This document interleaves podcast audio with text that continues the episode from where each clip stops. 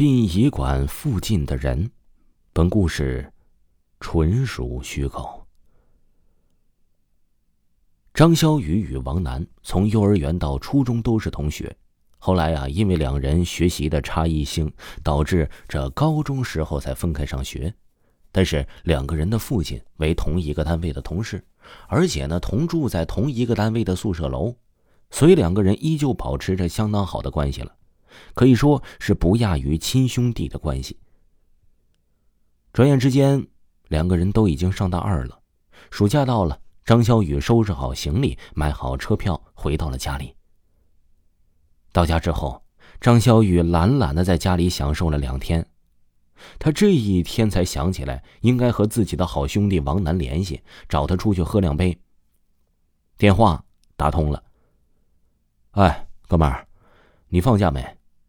电话那端的王楠的语气稍带高兴，稍带低沉的回答道：“哎呀，还没放假的时候我就回来了，我都回家半个多月了。”肖雨心藏笑话着王楠语气说道：“你怎么回来这么早啊？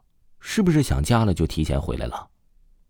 嘿，这回王楠彻底消沉了。“哎呀，别提了，本来呀打算放假再回来，可是啊。”在半个月前，我接到了邻居赵姨的电话，说我爸病了，很严重，所以还没等我放假，我就提前回来了。此时，肖雨也急了起来：“我干爹怎么了？什么病啊？之前身体挺好的，也不像是个有病的样啊。”电话另一端传来王楠姑爷的声音：“癌，肺癌，晚期。”肖雨急了：“现在在哪儿？我要去看看我干爹。”市中心医院，肿瘤科十五楼，你到了，给我打电话吧。放下电话之后，肖雨立刻穿好衣服，直奔市中心医院。没用多久，肖雨就来到了市中心医院，和王楠接通了电话，知道了具体的病房，就直奔病房去了。来到了病房，肖雨看到了王楠的父亲，嘴上戴着呼吸面罩。手背上扎着点滴，手臂上和前胸上啊都贴附着很多不知道干什么的贴片及线路。看到此景，肖雨落下来了眼泪，想要放声大哭，但是又怕惊醒睡梦中的干爹。王楠轻轻拍着肖雨：“哎呀，不愧是干儿子，你也别伤心了，我都认命了。”一声轻叹落下，肖雨心里明白。这一声的轻叹，不仅仅是对王楠的无奈，更是对生活的绝望。王楠小的时候，母亲因为工伤事故失去了性命。后来啊，亲戚朋友没少给爸爸介绍对象，但是都被爸爸以各种理由而拒绝了。再后来呀，也就没人嫌操这个心了。慢慢的，王楠了解了爸爸为什么不再给自己找个伴儿。就是怕后妈对自己不好。就这样，爸爸一直既当妈又当爸的把王楠抚养长大了。妈妈已经不在了，爸爸又即将离开自己，这已经对王楠的晴天霹雳了。两人说话之间，不知何时干爹醒了，看着肖雨伸出手来招呼到肖雨到身边来了。肖雨来到干爹近前，扶耳凑到了干爹脸旁，流着泪对干爹说。干爹，你醒了，好好养病吧，你会好的。干爹露出了微笑。孩子，干爹没几天活头了，我心里清楚。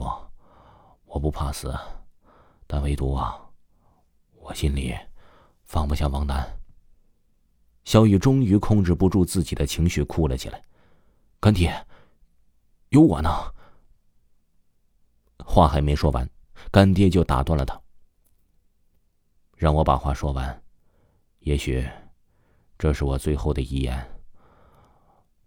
王楠没有兄弟姐妹，这么多年过来啊，你可以说就是他的兄弟了。你们要好好相处，他做的不对的地方，你要原谅他。我走后，你要多帮助他，希望你们能够像亲兄弟一样。小雨此时已经泣不成声了。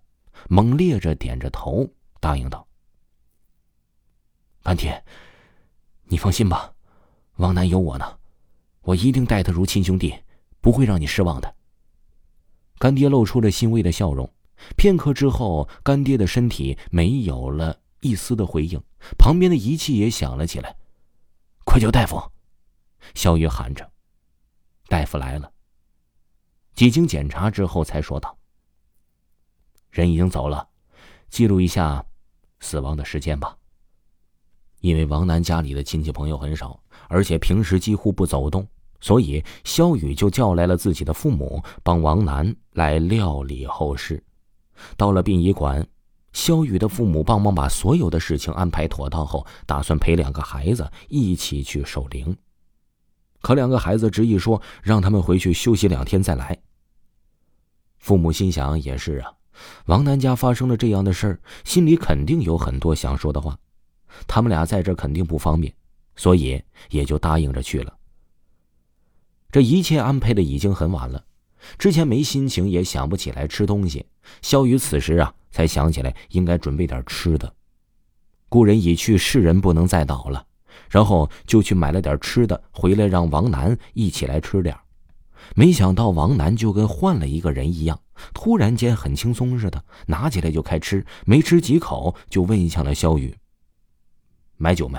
喝点咱还得好好活，不能一直伤心下去啊。”肖雨看到王楠竟然有这种状态，心情啊也瞬间的好了起来。等着，我这就去买。肖雨又多买了些吃的和酒回来了，两个人无声的在吃着喝着，大概是因为王楠情绪还没有太调整好。酒啊，其实没喝多少就出现了醉酒的状态，躺在灵堂的椅子，没过一会儿就睡着了。